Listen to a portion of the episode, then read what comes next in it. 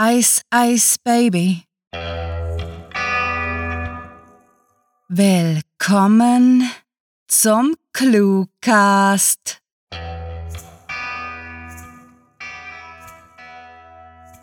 Wir sind zurück aus den Sommerferien und möchten euch eine ganze Menge Souvenirs zeigen. Doch bevor wir mit euch die Koffer auspacken, laden wir alle ein, unsere Sommerbilder auf Instagram und Facebook anzusehen. Sind sie nicht schön überbelichtet? Damit stürzen wir uns gleich ins Getümmel und wünschen viel Spaß mit der Kurzgeschichte.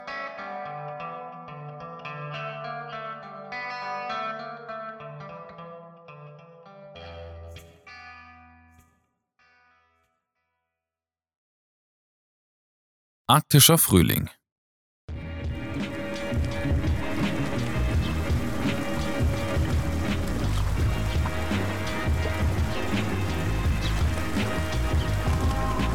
Eisbär Fred hatte kein einfaches Leben. Seit die globale Klimaerwärmung weit fortgeschritten war, hatte die Zahl der Eisschollen in der Arktis rapide abgenommen, was die Mietzinsen regelrecht zum Explodieren gebracht hatte. Doch Fred war nicht dafür bekannt, rasch aufzugeben. Und so bestritt er weiter seinen Lebensunterhalt, den schwierigen Umständen zum Trotz. Und bezahlte ohne zu jammern die immer größer werdende Miete für die immer kleiner werdende Eisscholle, pünktlich zum Monatsanfang. Wie alle anderen wusste auch er, dass Immobär ein Abzocker war. Doch was wollte man tun? Immerhin besaß er die Grundrechte am gesamten Eis und schien möglichst viel Fisch verdienen zu wollen, bevor seine Immobilien dahinschmolzen oder vom Golfstrom weggetragen wurden. Die meisten Eisbären waren längst umgezogen, denn die Mieten in eurasischen Zoos waren viel besser. Und außerdem war da sogar das Essen inbegriffen. Doch Eisbär Fred hatte nicht die geringste Absicht, sein Zuhause aufzugeben. Er liebte die Tradition seines Volkes und war überzeugt, dass er immer irgendwo ein Stück Eis finden würde, das als Einzimmerwohnung durchging. Und die Pinguine machten die Sache auch nicht besser. Nein. Erst letzte Woche hatte es mehrere Unfälle gegeben, weil die gefräßigen Viecher einer Gruppe von Eisbären die Vorfahrt bei der Nahrungsbeschaffung genommen hatten. Bis heute war Fred nicht ganz klar, woher sie plötzlich gekommen waren. Doch man erzählte sich, dass sie in einer der Polrundflugmaschinen, die regelmäßige Touristen über die dahinschmelzende Eiswüste kutschierten, gewesen waren, das vor einiger Zeit, vielleicht im Jahr 85 seit Eisbären gedenken, in der Gegend abgestürzt war. Ja, das Leben am Nordpol war hart geworden, konstatierte Fred seufzend und sah sich auf der Eisscholle um.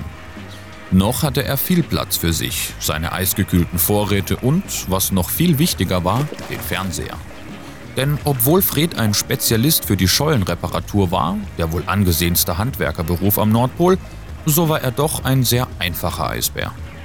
Er glaubte einfach daran, dass es ein Morgen gab, arbeitete, jagte, verbrachte Zeit mit seinen Kumpels, lästerte mit ihnen über die vermaledeiten Pinguine und den inkompetenten autokratischen Bürgermeisterbär und zeichnete seine Lieblingssendungen mit dem Tifo Freeze Frame auf.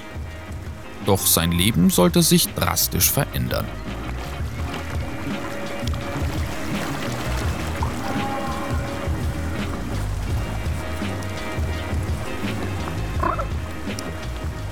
Einige Wochen waren übers Eis gezogen und es hatte sich nichts Bedeutendes ereignet, außer dass die Mietpreise mal wieder gestiegen waren. Angefangen hatte das Ganze auf der jährlichen Schnitzeljagd, einer lokalen Tradition, bei der jeder Eisbär, der etwas auf sich hielt, mitmachte. Fred lag ziemlich gut im Rennen.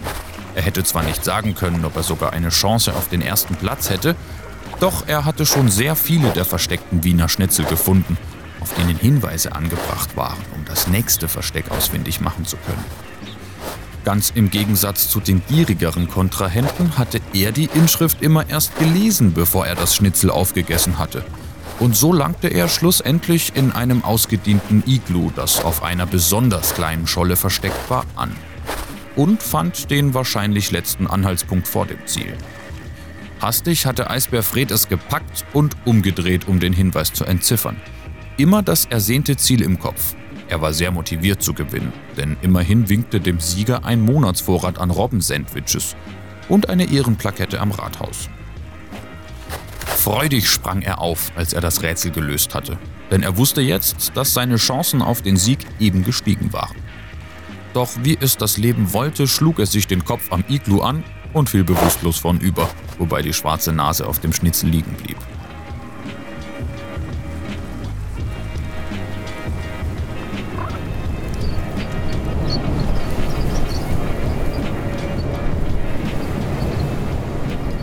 Als Fred aufwachte, hatte er pochende Kopfschmerzen und das grelle Licht blendete ihn. Er konnte tiefgekühltes Schnitzel riechen und mehr aus Reflex biss er zu und schluckte seinen Schlüssel zum Sieg hinunter, noch bevor er wieder klar bei Verstand war. Verwirrt erhob er sich schließlich und torkelte aus dem Iglu heraus, um sich umzusehen. Ein Teil von ihm wusste, dass die Zeit, um die Schnitzeljagd zu gewinnen, knapp wurde denn wie jeder Eisbär wollte auch Fred um jeden Preis der beste Jäger sein. Doch er konnte nichts erkennen, denn ein Schneesturm nahm ihm die Sicht, und egal wie fest er gegen das weiße Gestöber anblinzelte, seine Aussichten darauf, wohlbehalten zu den Sandwiches zu gelangen, wurden von dem Sturm geschmälert. Fred seufzte und kroch zurück ins Iglu. Es gab nichts mehr, was er noch tun konnte, außer zu warten. Immerhin bedeutete das, dass auch seine Kontrahenten nicht weiterkamen, was Fred ein wenig beruhigte. Er schämte sich zwar etwas für seine Missgunst, denn immerhin waren die anderen seine Nachbarn und Freunde, doch in der aktuellen Wirtschafts- und Bodenkrise versuchte jeder so viel zu bekommen, wie er kriegen konnte. Träge legte sich Fred hin und dachte über sein Leben nach. Im Moment wünschte er sich Superkräfte, denn so würde er zweifellos zu seinem Preis kommen als fliegender Eisbär, der die ganze Bärheit vor der Invasion der Pinguine und dem Schmelzen des Eises bewahrte. Doch er war nicht Superbär und das wusste er. Und dazu kam, dass Bürgermeister Bär die Region mit glühenden Klauen regierte und sicher nicht wollte, dass sich irgendein Möchtegern in seine Angelegenheiten einmischte.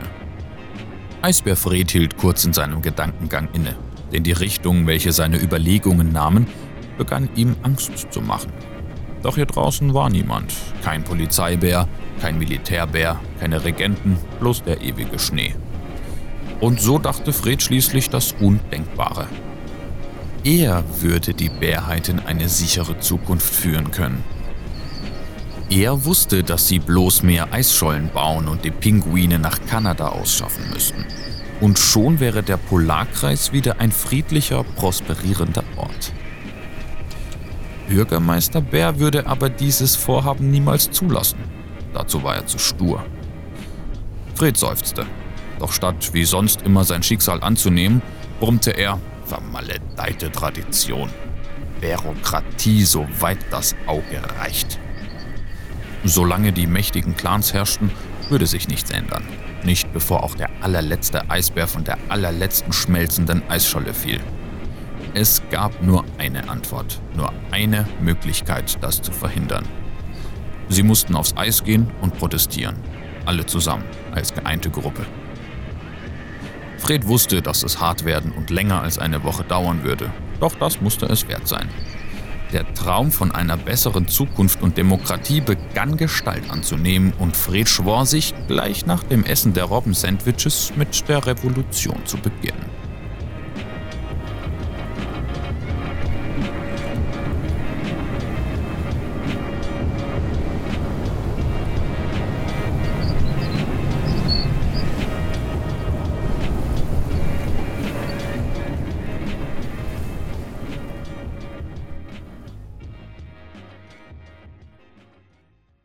Das war Arktischer Frühling, geschrieben von Sarah. Für euch gelesen hat Pirmin Stürnol. Diese Kurzgeschichte spielte am vorgegebenen Setting Eisscholle und beinhaltete die Clues Woche, Spezialist, Superkräfte, Schnitzeljagd und Tradition. Wir freuen uns, dass ihr auch nach der Story bei uns bleibt, denn wir waren in unseren Sommerferien gar arbeitsam. Statt zu verreisen, haben wir viel an cluewriting.de gebastelt und vorgearbeitet. Doch seht selbst in unsere Koffer. Noch bis zum 29. Juli könnt ihr uns in der vierten ClueWriting Challenge eure Postkarten vom Strand, pardon, Geschichten nach Titelvorgaben liefern. Und wir geben euch in Zusammenarbeit mit dem Verlag Die Waage wundervolle Buchsouvenirs als Dankeschön. Also, nichts wie los, ab an die Tasten. In unserem Ferienkoffer liegt auch die mittlerweile schon ganz zerlesene Ausgabe von Kurz Literatur in kleinen Happen, der ersten Clue-Writing-Anthologie, die an keinem Strand fehlen darf. Schließlich könnte der Handyempfang so schlecht sein, sodass man unsere anderen Inhalte nicht online genießen kann. Falls ihr noch verreist, erinnert euch daran, es einzupacken. Nicht in der Sommerhetze verbrutzelt sind die Stimmbänder unserer Sprecher, die sich wacker in ihren unklimatisierten Tonstudios hingesetzt haben, um euch weiterhin mit megalotastischen Geschichten zu versorgen. Besucht diese Helden des Cluecast auch auf ihren Seiten und vergesst nicht, dem Echo ihrer Stimmen zu folgen.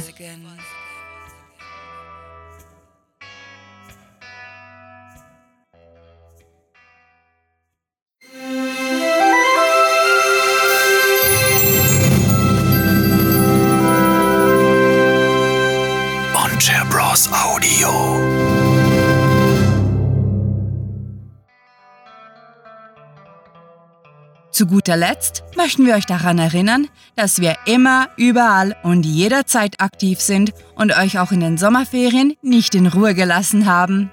Schaut auf Facebook nach, was wir so anstellen, lasst euch von uns auf Twitter zutexten und noch besser, bleibt auch in den Ferien über ClueWriting informiert und seid mit dem Newsletter stets auf dem Laufenden.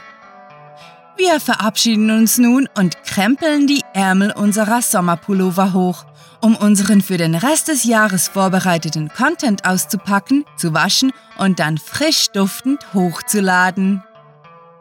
Mit fantastiliardischem Dank fürs Zuhören und den besten Wünschen. Eure Cluecaster.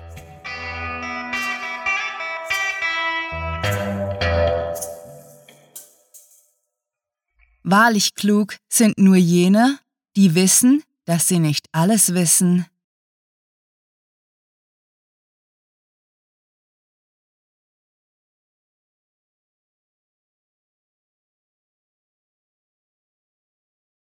Musik